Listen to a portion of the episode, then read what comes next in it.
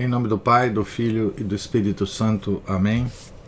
Ave Maria, cheia de graça, o Senhor é convosco. Bendita sois vós entre as mulheres, e bendito é o fruto do vosso ventre, Jesus. Santa Maria, Mãe de Deus, rogai por nós, pecadores, agora e na hora de nossa morte. Amém. São Felipe Neri, rogai por nós. Nossa Senhora de Fátima, rogai por nós. Em nome do Pai, do Filho e do Espírito Santo. Amém. Então, bom dia a todos. Nós estamos aqui na página 135 da biografia de Santo Tomás de Aquino, escrita por Chesterton. Estamos aqui no, no primeiro capítulo aqui da, da página. Isso nos leva a outra dificuldade, a do método lógico. Nunca entendi a razão de se considerar o silogismo algo arcaico ou tortuoso. Entendo menos ainda quando se afirma que a indução tomou o lugar da dedução. Ora, dedução significa que premissas verdadeiras produzem conclusões verdadeiras. O que é chamado indução parece simplesmente significar o coletar um grande número de premissas verdadeiras. Ou talvez, em algumas questões físicas, significa enfrentar muito mais problemas para saber se elas são verdadeiras.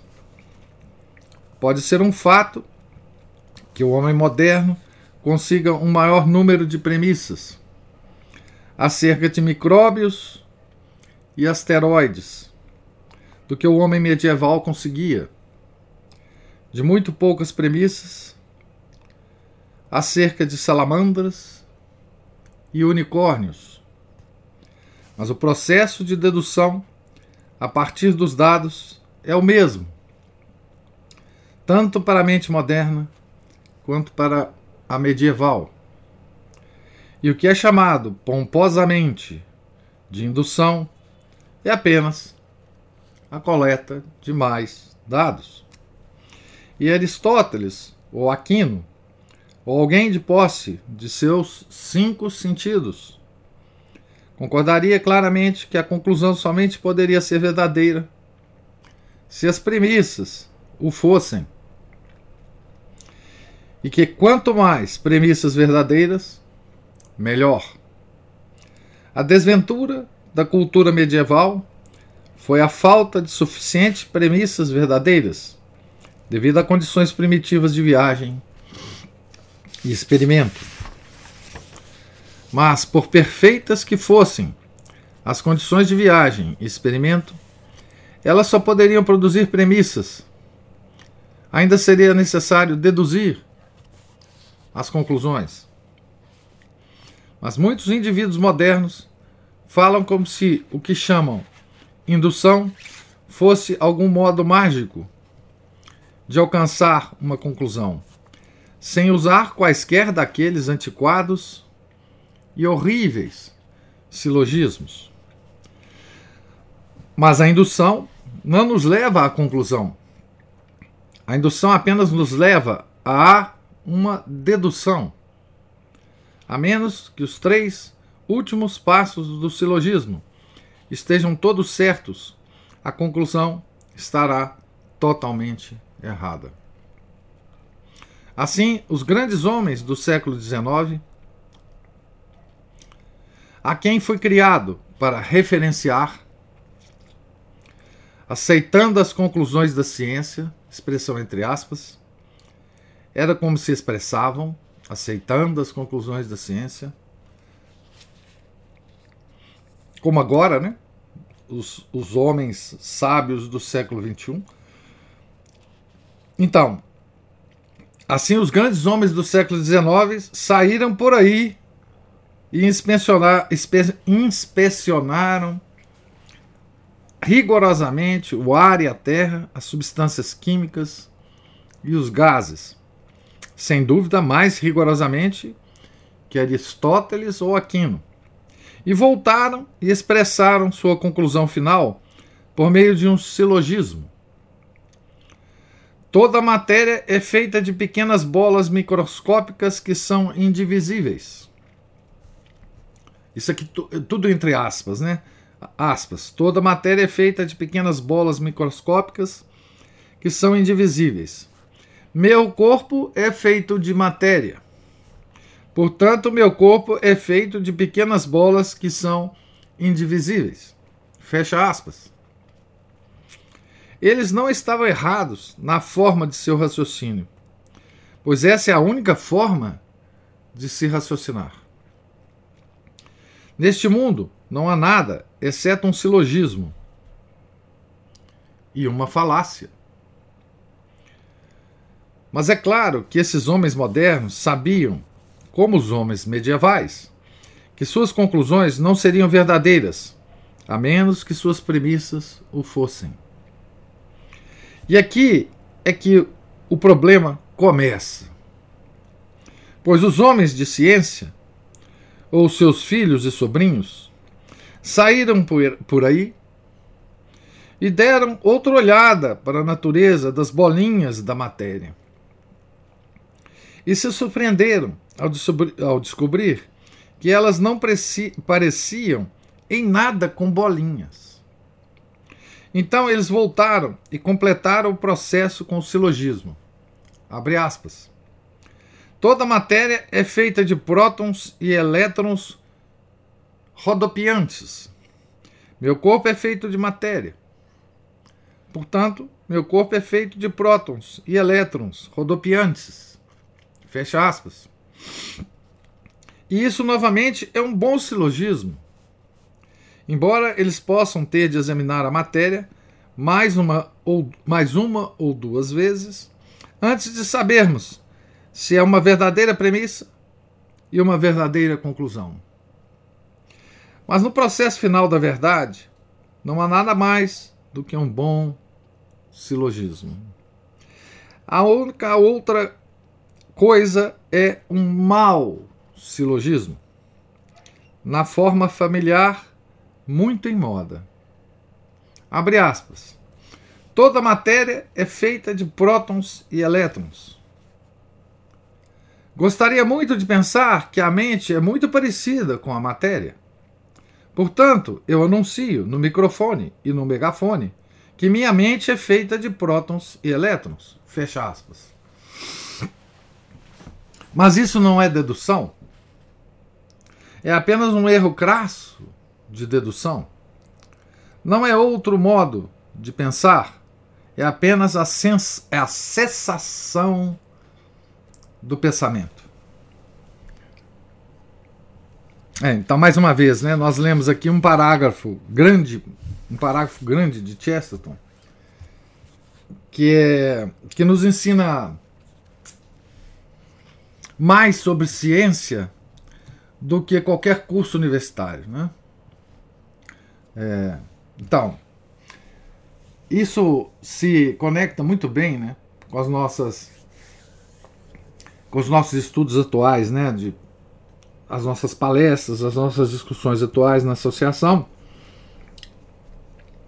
sobre a ciência, né, sobre sobre as falácias da ciência, né? Então, eh, note bem o, o último arremedo de silogismo que o Chesterton nos dá aqui, que é exatamente o, o silogismo que a gente pode aplicar para qualquer coisa científica anunciada na atualidade. Qualquer coisa científica. Ele vai dar um exemplo da matéria, né? Então, olha o silogismo uh, atual, né? Que não é como diz Chester, não é dedução, mas cessação do pensamento. Né? Não, é, não é modo de pensar, é cessação do pensamento. Então, toda matéria é feita de prótons e elétrons. Gostaria muito de pensar que a mente é muito parecida com a matéria. Portanto, eu anuncio no microfone e no megafone que minha mente é feita de prótons e elétrons. Então, pode pegar essa frase, gente, e colocar qualquer coisa aqui, ao invés de matéria feita de prótons e elétrons, e vocês vão ver é, que dá certinho. Em todas as anunciadas descobertas científicas é, da atualidade, né? quase todas, vamos, vamos ser generosos.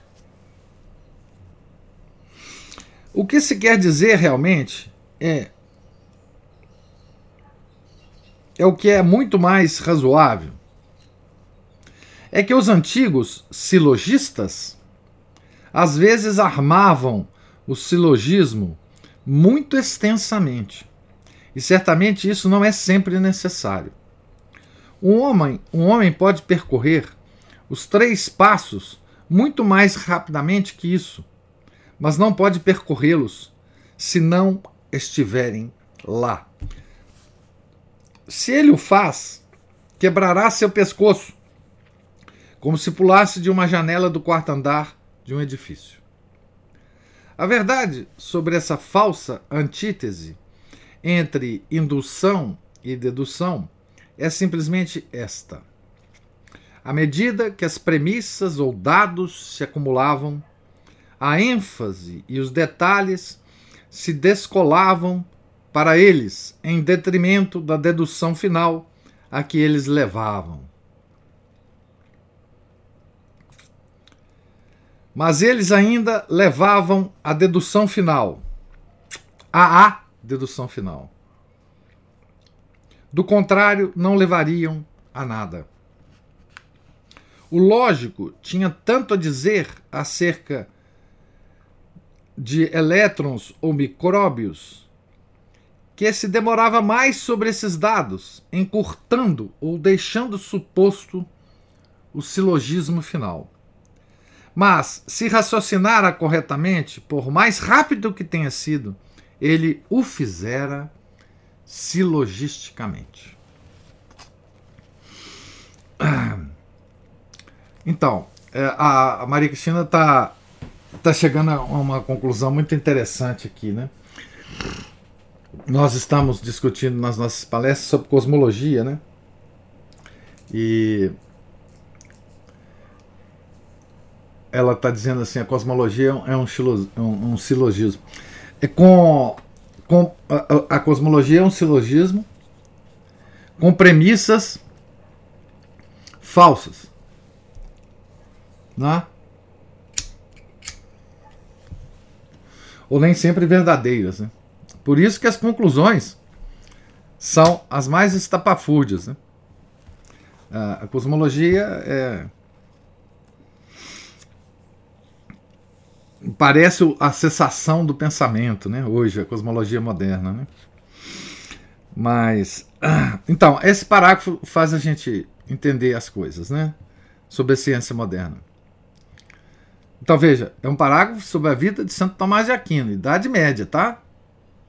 Mas ele está nos trazendo para entender as coisas, como que elas podem é, se falsificar, e ele vai depois exaltar Santo Tomás de Aquino, porque ele não caiu nessa esparrela, né? Então o que ele está dizendo aqui é que assim a, a, a, a, coleta de dados hoje científicos é muito grande, não é?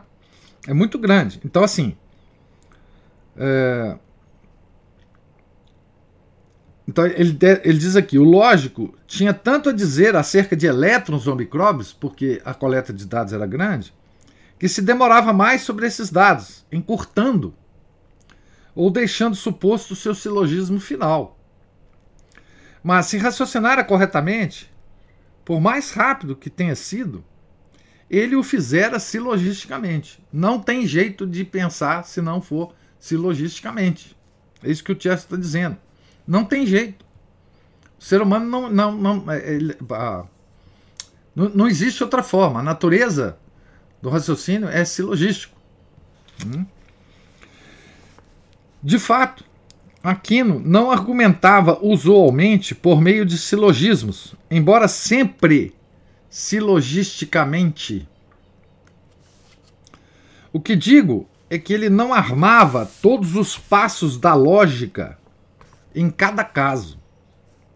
A lenda de que ele assim o fazia é parte daquela imprecisa e infundada lenda da Renascença, de que os escolásticos eram todos medievais confusos, monótonos e aborrecidos. Mas ele argumentava com certa austeridade e desprezo aos ornamentos, o que pode fazê-lo parecer monótono aos que estejam especialmente em busca das modernas formas de sagacidade e pompa. Então, São Tomás de Aquino não era um sofisticadinho moderno. Mas tudo isso nada tem a ver com a questão formulada no início deste capítulo e que deve ser respondida no final. A questão de pelo que ele argumentava. A esse respeito, pode-se repetir muito enfaticamente que ele argumentava pelo senso comum. Pelo senso comum, que mesmo agora é relevante ao mais comum dos indivíduos. Ele argumentava pelos provérbios populares que afirmam que ver é crer que a prova da existência do pudim está em comê-lo. Que o homem não pode se julgar dentro de sua própria garganta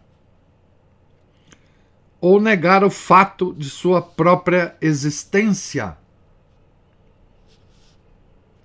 Ele sempre sustenta sua visão por meio de abstrações mas as abstrações não são mais abstrações que energia, ou evolução, ou espaço-tempo.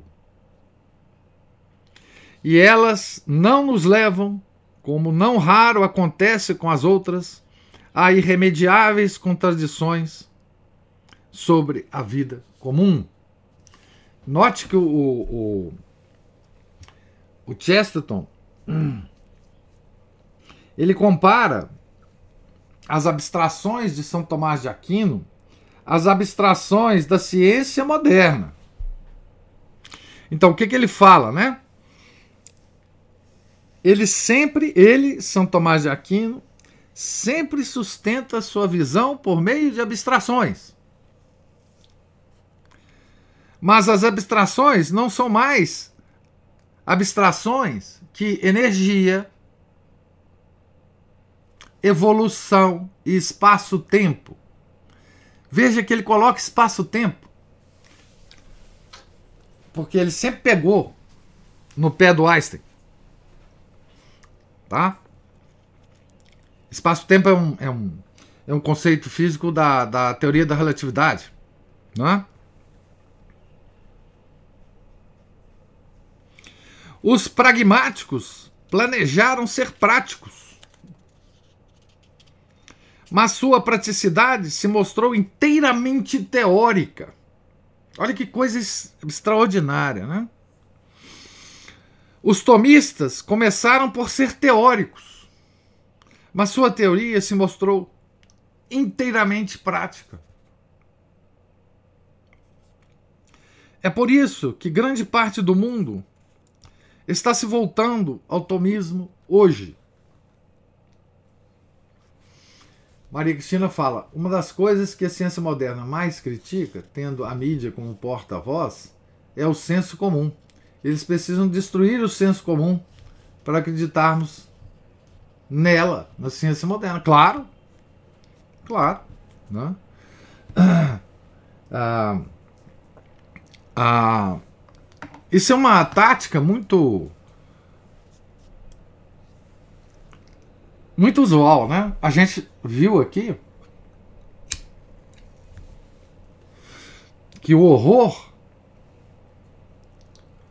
do final de vida de Santo Tomás foi aquele debate que ele teve com o Sigas de Bramante. Porque ali ele sentiu que a razão humana estava sendo degradada. Né? E era a única forma de nós, a única forma de nós atingirmos o senso comum é através da razão. Numa mente inteira, não numa mente dividida. Não num, num gigante de duas cabeças. Né? Mas talvez num pigmeu de uma cabeça só. Né? Então, os tomistas começaram por ser teóricos, mas sua teoria se mostrou inteiramente prática. É por isso que grande parte do mundo está se voltando ao tomismo hoje. E é curioso, né, que existem linhas de pesquisa não só na área da física, mas também na área da biologia, que se volta a São Tomás de Aquino. A forma com que se volta pode ser discutida, ou discutível, ou é discutível. Mas não há nenhuma possibilidade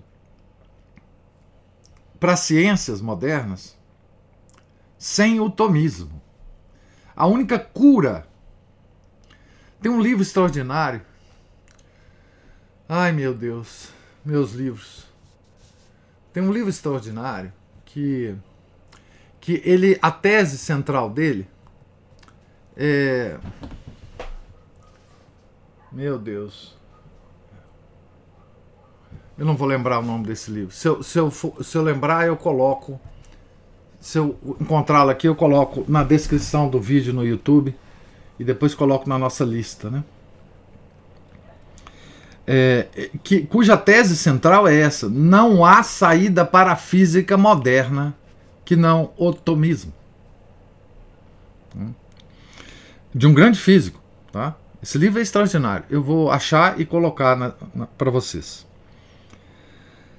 Finalmente, há uma dificuldade real numa língua estrangeira. A parte o fato, a parte o fato ordinário de ser a língua latina. A terminologia filosófica moderna não é sempre exatamente idêntica à nossa língua do dia a dia. E a terminologia filosófica medieval não é idêntica, de modo algum, nem mesmo à terminologia filosófica moderna. Não é realmente difícil aprender o significado dos principais termos mas seu significado medieval é às vezes o oposto do significado moderno. Ele vai dar um exemplo.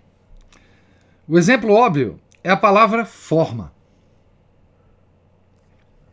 Dizemos hoje em dia: escrevi um pedido formal de desculpas ao Deão. Ou os procedimentos de criação do clube Tipcat foram puramente formais. Fecha aspas. Aqui, Tip Cat tem uma nota do tradutor explicando o que, que é isso aqui. Jogo parecido com beisebol, cuja bola é substituída pelo, pelo, por um pedaço de madeira.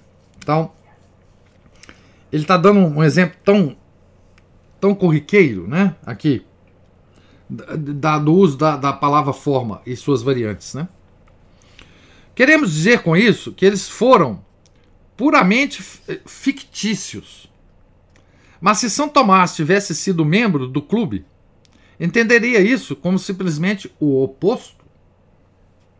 Teria entendido que os procedimentos estariam ligados ao próprio coração, alma e segredo de todo o ser do clube. E que o pedido de desculpas ao Deão foi tão essencialmente apologético que fez o coração se despedaçar em lágrimas de verdadeira contrição. Pois formal, na linguagem tomista, significa real, ou algo possuidor da qualidade real e decisiva que faz de uma coisa o que ela é. Em geral, quando descreve uma coisa como, ser, como sendo feita de forma e matéria, ele muito corretamente reconhece que matéria é o elemento mais misterioso, indefinido e indistinto. E o que imprime e o que o que imprime a algo sua própria identidade é sua forma. A matéria, por assim dizer, não é exatamente a coisa sólida, líquida ou gasosa do cosmos. E nisso, os mais modernos cientistas estão começando a concordar com ele. Mas a forma é o fato. É o que faz um tijolo ser um tijolo. E um busto, um busto, e não o barro informe e amassado de que ambos são feitos. A pedra que quebrou a estatueta em algum nicho gótico pode ter sido ela própria uma estatueta. E por meio de uma análise química, a estatueta é apenas uma pedra. Mas tal análise química é inteiramente falsa como análise filosófica. A realidade, a coisa que faz as duas serem reais, está na ideia da imagem e na ideia do quebrador da imagem. Esse é apenas um exemplo passageiro de, um, de uma simples expressão da terminologia tomista. Mas não é um mau espécime preliminar da verdade do pensamento tomista. Todo artista sabe que a forma não é superficial, mas fundamental. Que a forma é o fundamento. Todo escultor sabe que a forma de uma estátua não é o exterior da estátua, mas ao contrário, seu interior. Mesmo no sentido do interior do escultor. Todo poeta sabe que soneto não é só a forma do poema, mas o poema. Qualquer crítico moderno que não saiba o que o escolástico medieval queria dizer por forma, não pode se lhe nivelar intelectualmente.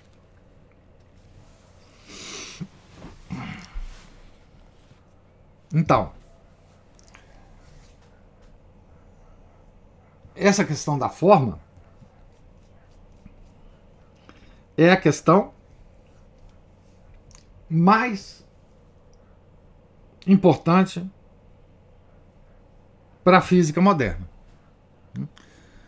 A física moderna não, não atingiu ainda a compreensão é, da, desse conceito de forma e matéria. Ah, nós não nos elevamos ainda, enquanto conhecimento na, na, na física, né? da matéria à forma. Veja, o que, que nós estamos descobrindo é o que o Santo Tomás, Santo Tomás de Aquino já sabia há muito tempo, que é o seguinte: a matéria é o elemento mais misterioso, indefinido e indistinto.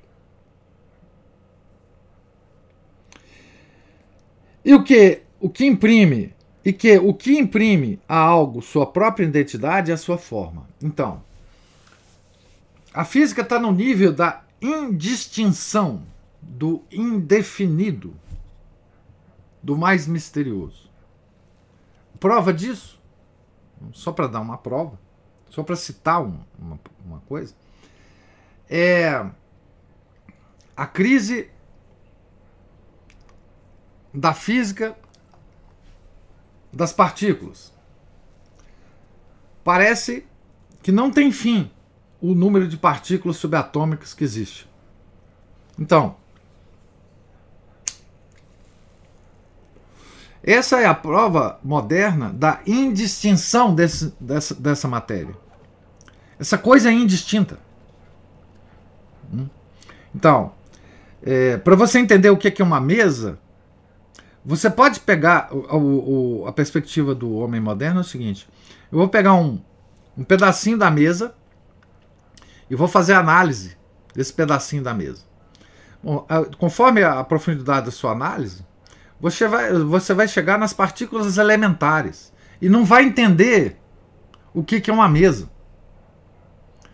Porque a, a coisa mais evidente da mesa né, é a sua forma e não a sua matéria. Porque mesmo porque uma mesa pode ser feita usando vários tipos de matéria. Então, o que, que dá a, a distinção, o ser da mesa? Não é a matéria. E assim com todas as coisas formadas dessa forma, né? Forma e matéria. Né? Então, nesse conceito simples que, bom, pode se escrever livros, já foram escritos livros e livros e livros sobre isso. É, nesse conceito simples que o Chesterton menciona aqui, está toda o problema da física moderna, né? o problema da forma né? e não da matéria. A matéria é confusa. A matéria tem elementos indistintos, é, indefinidos. E não adianta tentar definir, porque é assim. É a natureza das coisas. Né?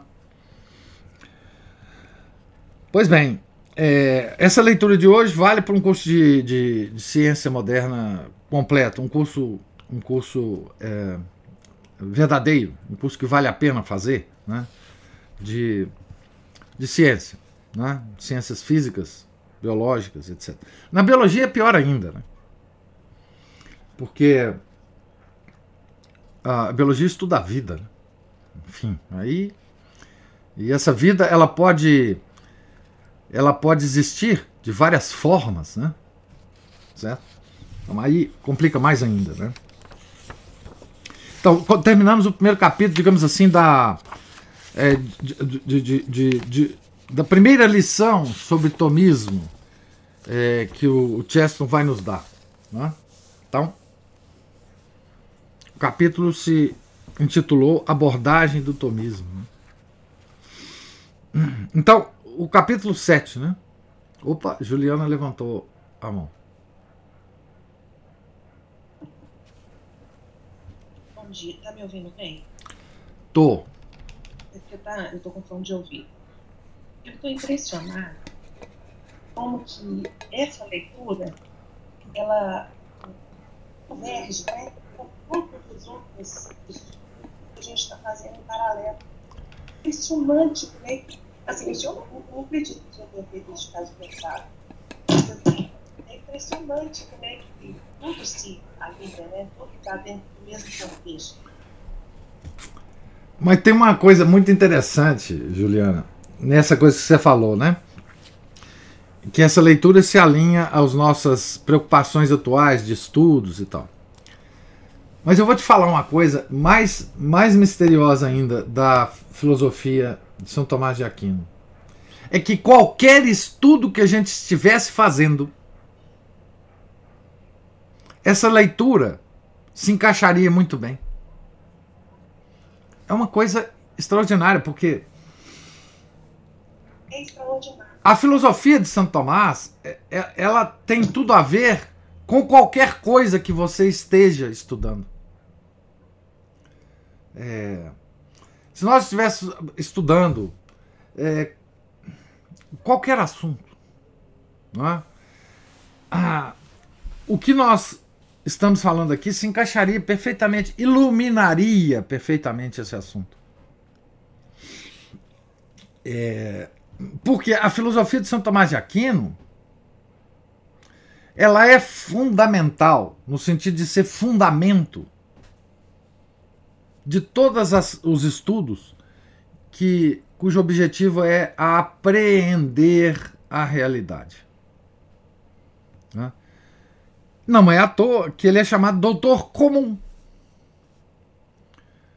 É, doutor comum significa o doutor que pode falar sobre as coisas, quais, quaisquer coisas que você queira. Ele vai ter aspectos que ele vai poder te ajudar naquilo que você está fazendo. Qualquer pergunta que você tenha, você pode recorrer a esse doutor comum. Esse doutor, é, doutor comum significa doutor sobre todas as coisas. É, você pode fazer qualquer pergunta para ele. Assim, mas o, o que está me deixando assim, perplexa é que ah, o The Principle, por exemplo, que a gente está vendo juntos, tudo isso que a gente está lendo aqui, nessa, nessa leitura que não tinha nada a ver com ciência e tal, a gente está estudando São Tomás de Aquino, ela explica tudo lá do, The Principle. Sim, ela explica todas aqueles aquelas ah, aqueles erros de raciocínio induzidos por um desejo dos cientistas de acreditar naquilo que eles estão é, nos dizendo. É, sim, ela explica. Ela explica todas as os, as coisas encurraladas é, que, que a ciência nos coloca.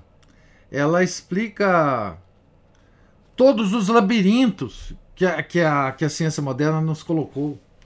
Né? Porque, porque o Santo Tomás de Aquino, o objetivo dele é nos tirar desses labirintos, é nos fazer ver em que posição do labirinto a gente está para a gente poder sair. Né? É como se a gente estivesse num labirinto é, e a gente pudesse ver, nos ver de cima, assim, tipo um drone, né? e ver a, a posição que a gente está no labirinto e ver a saída, quais as, os caminhos que a gente tem que fazer para sair do labirinto. Né? É, o São Tomás de Aquino é, é, um, é, um, é, um, é um drone, né? Um drone que vai, que vai nos fazer e vai nos tirar da, das complicações que a gente está, né? Uma visão de cima, né? É, então, é, bom, ninguém melhor que Chesto para nos explicar as coisas comuns da, da filosofia é, de, de enfim, de Santo Tomás de Aquino. No capítulo 7,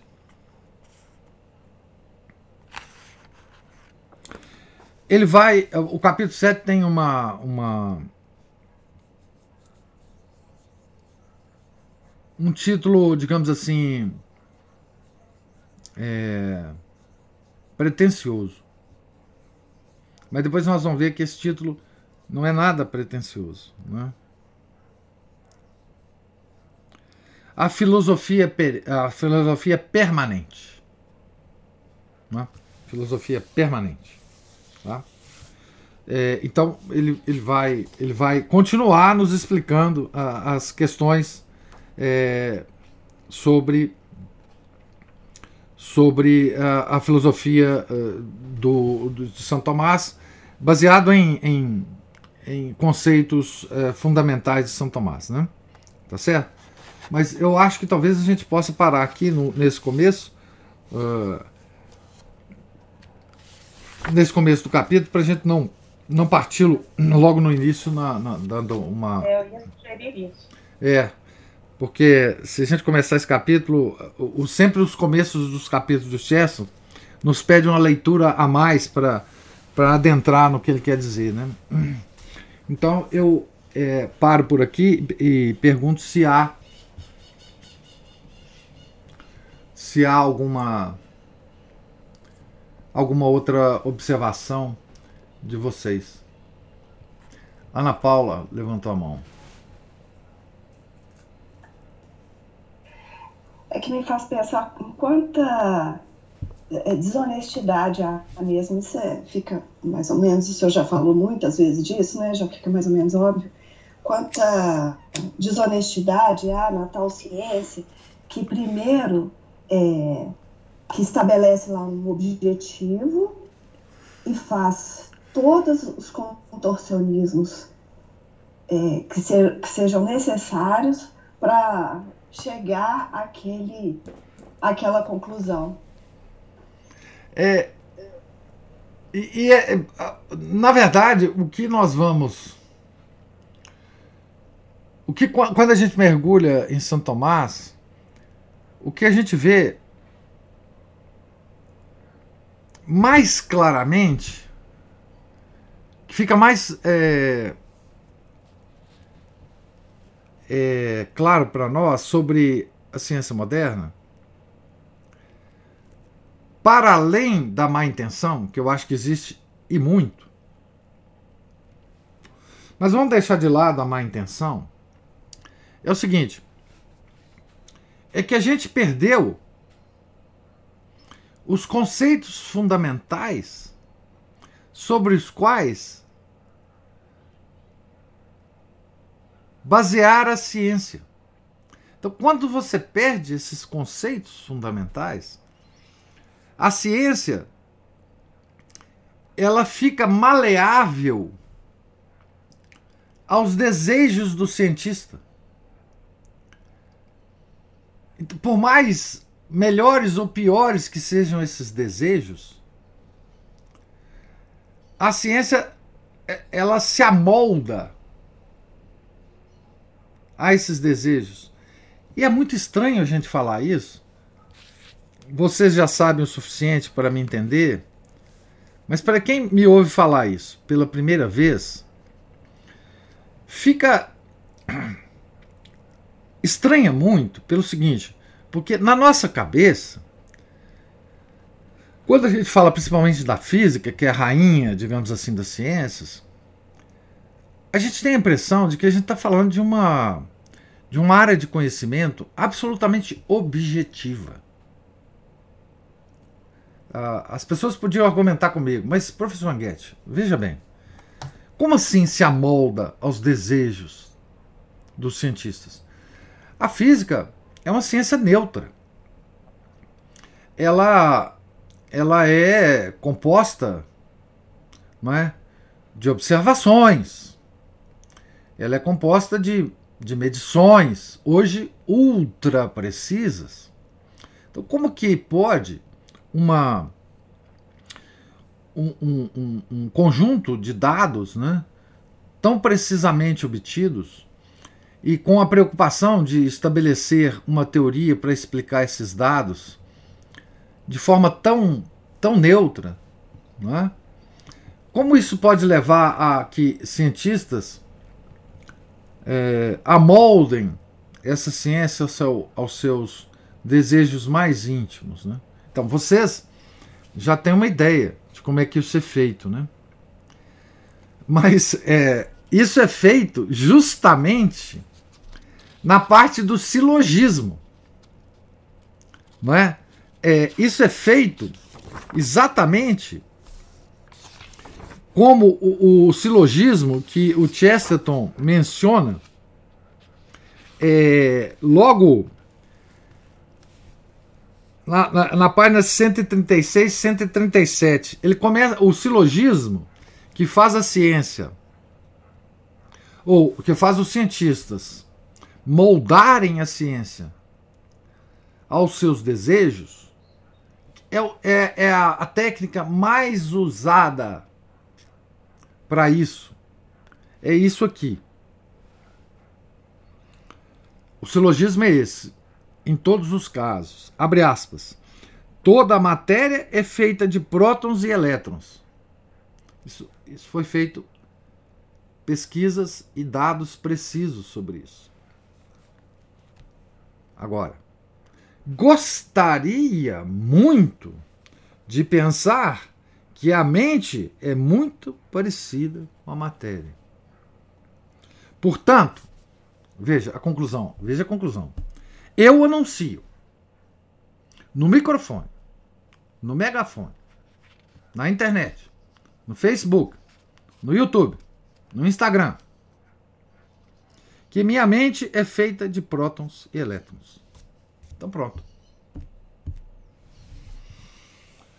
Fecha aspas. Está completo o silogismo da ciência moderna.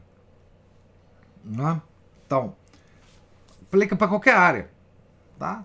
Medicina, biologia, epidemiologia, é, sociologia, história, é, arqueologia, antropologia, pega qualquer coisa. Esse silogismo ele existe. Né?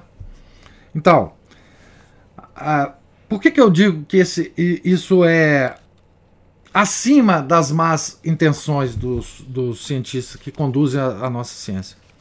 Porque mesmo que não houvesse, ou mesmo que não haja má intenção, o cientista moderno não tem absolutamente condição de raciocinar verdadeiramente. Então, ele é conduzido, ou ele é seduzido, ou ele é levado a misturar os seus desejos com a ciência. Eu não estou tentando defender os cientistas modernos, porque eu acho que muitos deles são mal intencionados. Mas eu digo é que o cientista moderno, sem essa base, ele é automaticamente levado a, a, a, a, a matizar a sua, as suas descobertas, as suas teorias com seus desejos. Ele não tem outra coisa para fazer porque ele não sabe o fundamento das coisas. Então, assim,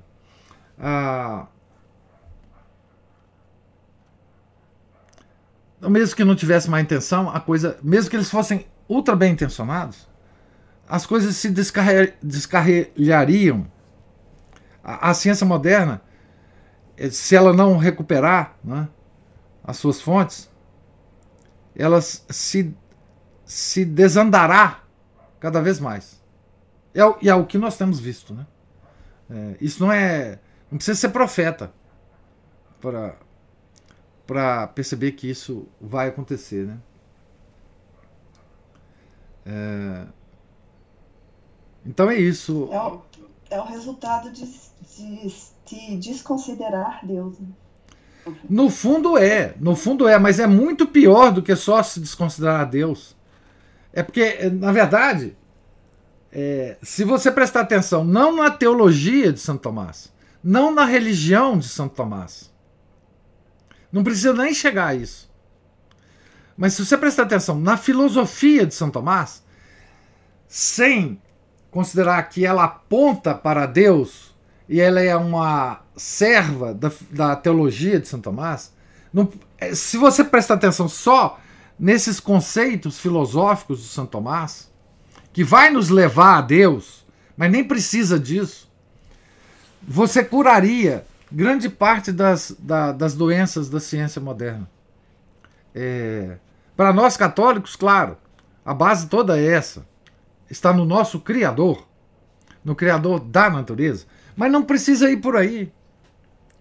Não precisa nem assustar as pessoas por aí. Né? É, é só dizer, não, olha, esquece, esquece que ele é santo da igreja, esquece que ele é teólogo. Presta atenção só que ele é filósofo. Filósofo é como qualquer outro. É claro que não é como qualquer outro, mas enfim. E presta atenção na filosofia dele e usa isso.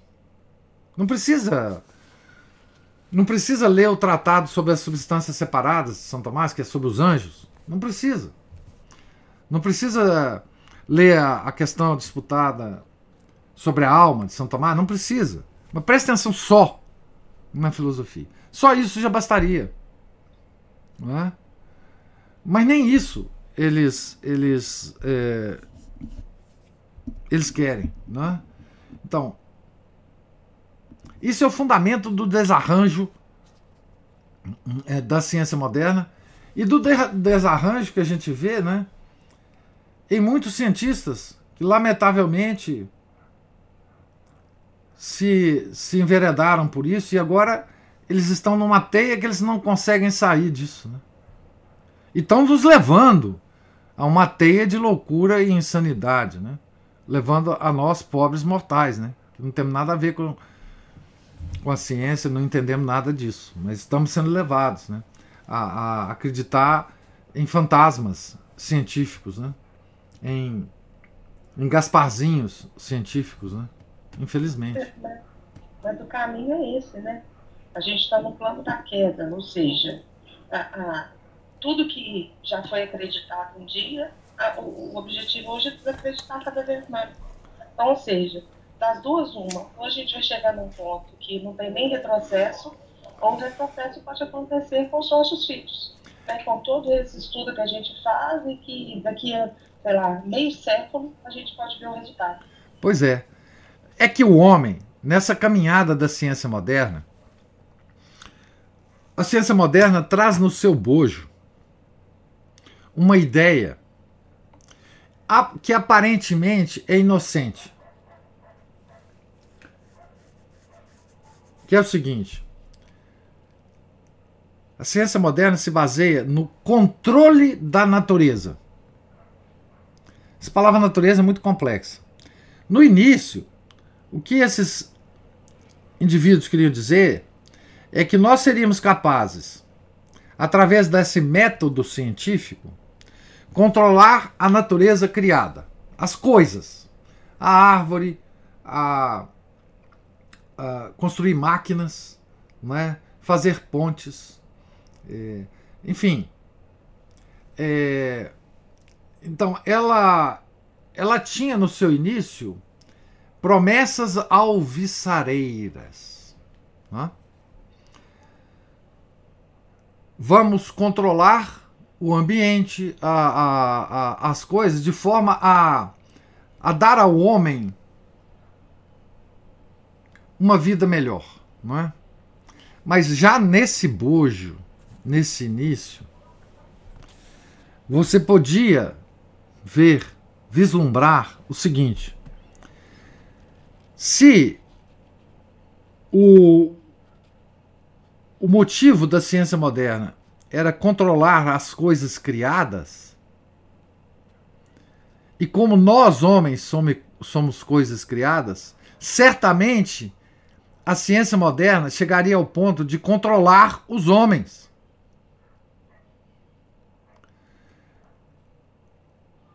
Com o desenvolvimento da ciência, isso seria possível num futuro distante. Isso eu estou falando do ponto de vista do século XVII. Se você perguntasse um cientista do século XVII, olha, você quer controlar o homem? Você quer fazê-lo é, um boneco de ventríloco? O cara ia responder, claro que não. Eu quero controlar a natureza, eu quero controlar, eu quero ser capaz de construir é, edificações em, em, terrenos variados, eu quero ser capaz de, de fazer máquinas que vai nos ajudar a, no transporte, ao invés de tração animal. Eu quero pesquisar a eletricidade, o magnetismo, para ver se daqui eu tiro alguma coisa boa para servir ao homem. Não é? Possivelmente eles iam dizer isso.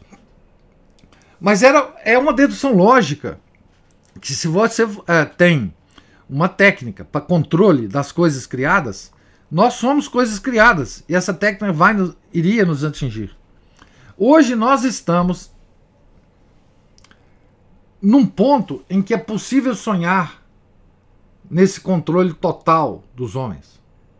Nós temos visto, digamos, experimentos de totalitarismo científico. Né? Ah, hoje está muito claro para nós. Antigamente, quem escrevia sobre isso era, era tido como uh, ou louco, ou conspiracionista, ou distópico. Por que, que nós estamos hoje recuperando livros de pessoas distópicas, assim, tipo. É, muito se fala desse livro aí do, do George Orwell, né? Porque na época que ele escreveu, ainda era mais ou menos impensável que isso pudesse acontecer. Né? Então, veja, o controle total da humanidade ele não está é, fora dos objetivos da ciência moderna. Porque a ciência moderna nasceu, ao contrário da ciência antiga. É, a ciência antiga ela dizia: ciência é o conhecimento das causas, das causas de tudo. A ciência moderna diz: ciência moderna é controle da natureza. Bom, então é o que nós temos aí, tá certo? Então, é para além das más intenções, o homem descobriu que pode controlar o homem. De novo, eu sugiro para vocês a leitura da Abolição do Homem, de C.S. Lewis. É um livro que está traduzido para o português, inclusive. Quando eu li, não tinha tradução, mas agora tem a tradução. Esse livro trata desse, desse aspecto, não é? é do aspecto, assim, é, do perigo de você generalizar uma tipo nessa, por exemplo, é, que é, uma, uma frase do tipo que bom que hoje o homem é capaz de produzir um celular. Isso é uma, uma, uma coisa muito genérica, né? Que homens são capazes de produzir celular? Todos nós? Nós podemos ir para nossa cozinha agora e produzir um celular? Quantos homens no mundo têm a capacidade de produzir um, um celular? Pouquíssimos. Né? Então não é um homem, o homem, que é capaz de produzir um celular. É, são alguns homens. E isso se dá com toda a tecnologia. Portanto, a tecnologia hoje é um instrumento de. Uh, de controle. Né? Por quê? Porque não é o homem que desenvolveu a tecnologia, não é o homem que é capaz de produzir as coisas. O homem hoje é capaz de produzir aviões extremamente seguros. Que homens? Que história é essa de homem capaz? Não, pouquíssimos homens são capazes de produzir aviões é, de altíssima potência, ultra seguros e ultra confortáveis. Então, esse esse aspecto é que, é que é o aspecto, digamos assim, é, filosófico e sociológico da ciência. Né? Então, é, então, a ciência como controle, não é? essa coisa já estava juntinha com a ciência moderna desde que ela foi criada. Por isso, não nos deve espantar tudo isso que nós estamos vendo hoje. Porque isso é uma consequência lógica do princípio da ciência moderna. É um silogismo que a gente podia ter é, ter feito. Não é? Ah. Então, Ana Paula, não, não nos deve surpreender essas coisas. A parte essa questão de que quando o homem se concentra na natureza apenas para controlá-la, ele, ele sofre como como que é um castigo. Um castigo de Deus, que é o seguinte: se você olhar para a natureza é, sem se preocupar com a natureza da natureza, você vai cair na situação em que você não mais será capaz de ver através da natureza o seu Criador. Isso é uma, um castigo o maior castigo que o homem está sofrendo hoje é que, através desse escrutínio da ciência moderna à natureza, ele perdeu a noção do seu Criador. do Criador da natureza e dele mesmo. É como se essa cegueira fosse igual à cegueira do Zaqueu, pai do São João Batista, quando ele duvidou que Deus pudesse fazer Santa Isabel ter um filho na idade avançada, ele ficou é, mudo, né? Mudo, não foi cegueira, não. Ele ficou mudo até São João Batista nascer, mais ou menos um castigo parecido com isso. O homem hoje está cego ao Criador, porque ele decidiu controlar a criação. Ele decidiu ser Deus. É o mesmo castigo. Hein? Zacarias. Zacarias. Zaqueu é outro. Zaqueu é aquele que subiu na árvore. É, é. Então, é, ah, é mais ou menos isso. É, se a gente quiser, digamos assim, ter uma visão mais é, escatológica, mais religiosa da realidade, é o seguinte: um homem perdeu por castigo a possibilidade de ver Deus na ciência moderna, porque a ciência moderna ela partiu de um pressuposto falso, um pressuposto de controle, um pressuposto é, de um desejo de ser Deus. E aí Deus deu esse castigo para nós. Né?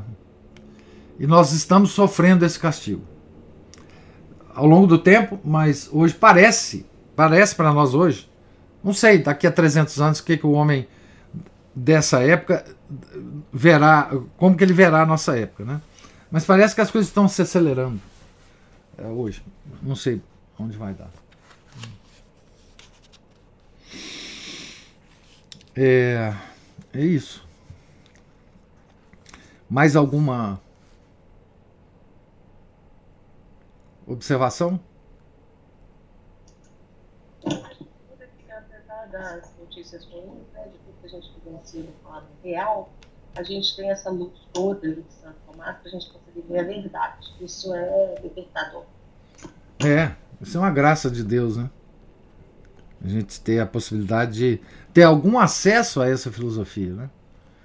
Mesmo que seja uma coisa muito superficial e é uma, é uma, é uma graça. É verdade divina. É. é, ontem na, na live que o senhor estava fazendo, eu coloquei isso lá porque o rapaz perguntou é, por que será né, que a gente tem essas pessoas, a gente tem Chesterton hoje para poder ler e mostrar isso tudo para a gente. Aí ele não entendeu a bondade divina lá, mas foi exatamente por isso. Né? Bondade divina. É, Deus não esquece da gente, não, né? A ele, gente esquece dele. É, é, ele não. Ele não. Então, gente, Deus lhes pague a, a presença, a paciência, a participação. Então, amanhã nós começaremos na página 141, eh, capítulo 7, a filosofia permanente. Eh, tenham todos um, um, santo, um santo dia. Fiquem com Deus. Em nome do Pai, do Filho e do Espírito Santo. Amém. Ave Maria, cheia de graça, o Senhor é convosco. Bendita sois vós entre as mulheres, e bendito é o fruto do vosso ventre, Jesus. Santa Maria, Mãe de Deus, rogai por nós, pecadores, agora e na hora de nossa morte. Amém. São Felipe Neri, rogai por nós. Santo Tomás de Aquino, rogai por nós. Nossa Senhora de Fátima, rogai por nós. Em nome do Pai, do Filho e do Espírito Santo. Amém.